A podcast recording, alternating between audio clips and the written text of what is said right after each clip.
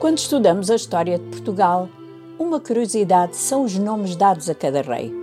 O primeiro foi o Conquistador, depois vem Afonso II o Gordo, Afonso IV o Bravo e por último Dom Manuel II o Patriota ou Desventurado.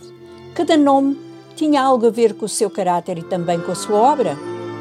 E nestas semanas temos refletido sobre os nomes que foram dados ao Messias de Deus, todos eles maravilhosos e poderosos, que mostram sem sombra de dúvida quem ele é e qual a sua missão. Hoje vamos pensar no último título dado pela profecia de Isaías, Príncipe da Paz.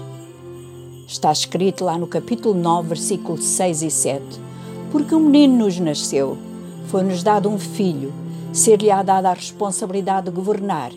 Estes serão os seus títulos: Maravilhoso Conselheiro, Deus Forte, Pai da Eternidade, Príncipe da Paz. O seu governo de paz e de desenvolvimento nunca mais terá fim. Ele esfiará com uma justiça e uma honestidade perfeitas desde o trono de Davi, seu pai. Trará a verdadeira justiça e paz a todas as nações do mundo. Isto acontecerá mesmo, porque é o próprio Senhor dos Exércitos Celestiais quem está empenhado em que tal se realize. Um menino nos nasceu. Que alegria a chegada de um bebê! Que entusiasmo à volta do dia em que por fim essa criança chega. A família enche um anjinho de prendas, algumas que ele nem chega a usar. Natal é realmente tempo de prendas, mas na realidade o maior de todos os presentes que queremos receber é paz. Pergunta quem quiser o que deseja para este novo ano que se aproxima e todos vão responder: paz.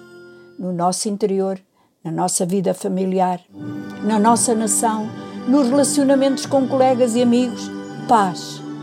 E o último dos títulos que lemos na profecia de Isaías Príncipe da Paz significa que o seu governo consiste em paz, é fundado em paz, é reinado em paz. O Messias não veio apenas para salvar o seu povo dos seus pecados, abrir um novo relacionamento de pai com o seu povo, mostrar o seu poder eterno, desvendar-nos os mistérios da sua infinita sabedoria como conselheiro maravilhoso, mas veio para reinar.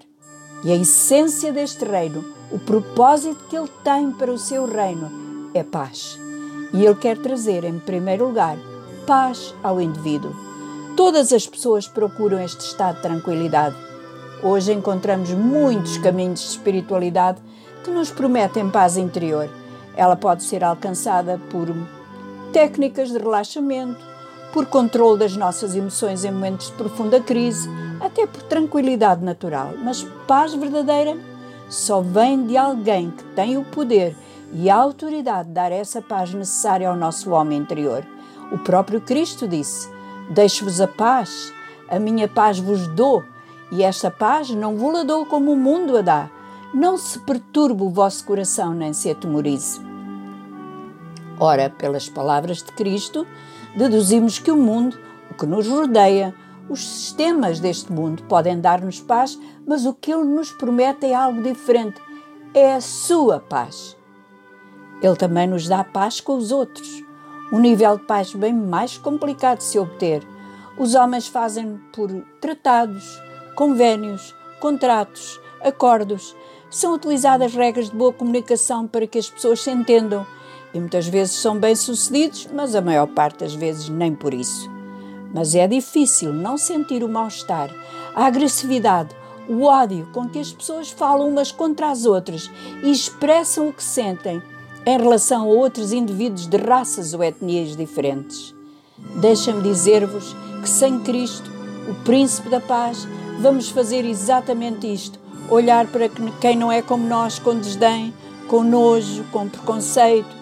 Mas a palavra de Deus diz: Ele é a nossa paz o qual de ambos os, po os povos fez um, derribando a parede de separação.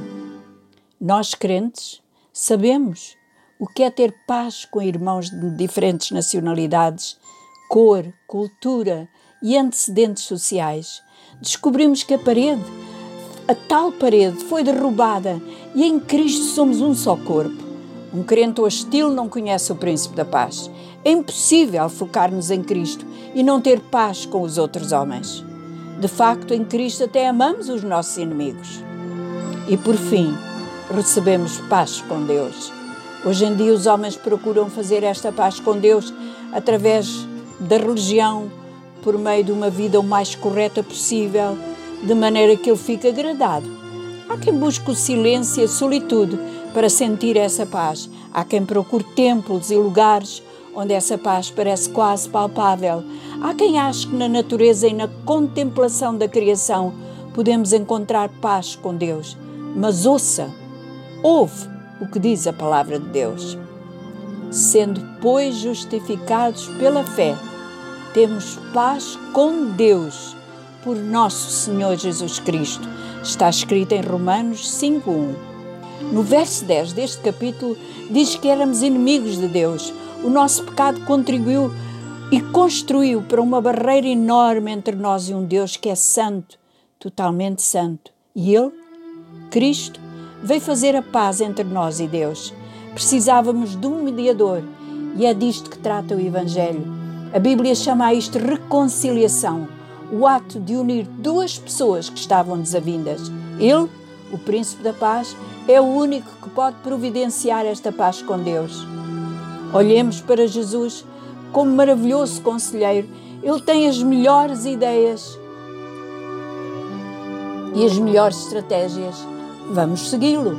Como Deus forte, Ele derrota os seus inimigos. Não precisamos ter medo, escondamos-nos nele.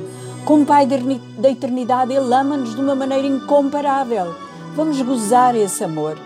Como Príncipe da Paz, Ele reconcilia-nos quando ainda somos seus inimigos. Vamos dar as boas-vindas ao seu domínio. Consegues entrar na sua presença e colocar sobre os seus ombros o governo da tua vida, dos teus sonhos, da tua carreira, do teu negócio, abdicando do direito que pensavas ter sobre tudo isto, direito que lhe pertence, porque ele sim veio para reinar.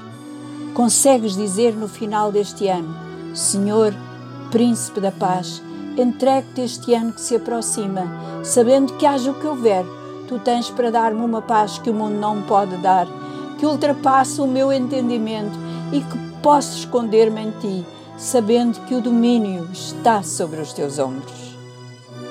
Já agora, que tenhas um feliz ano novo.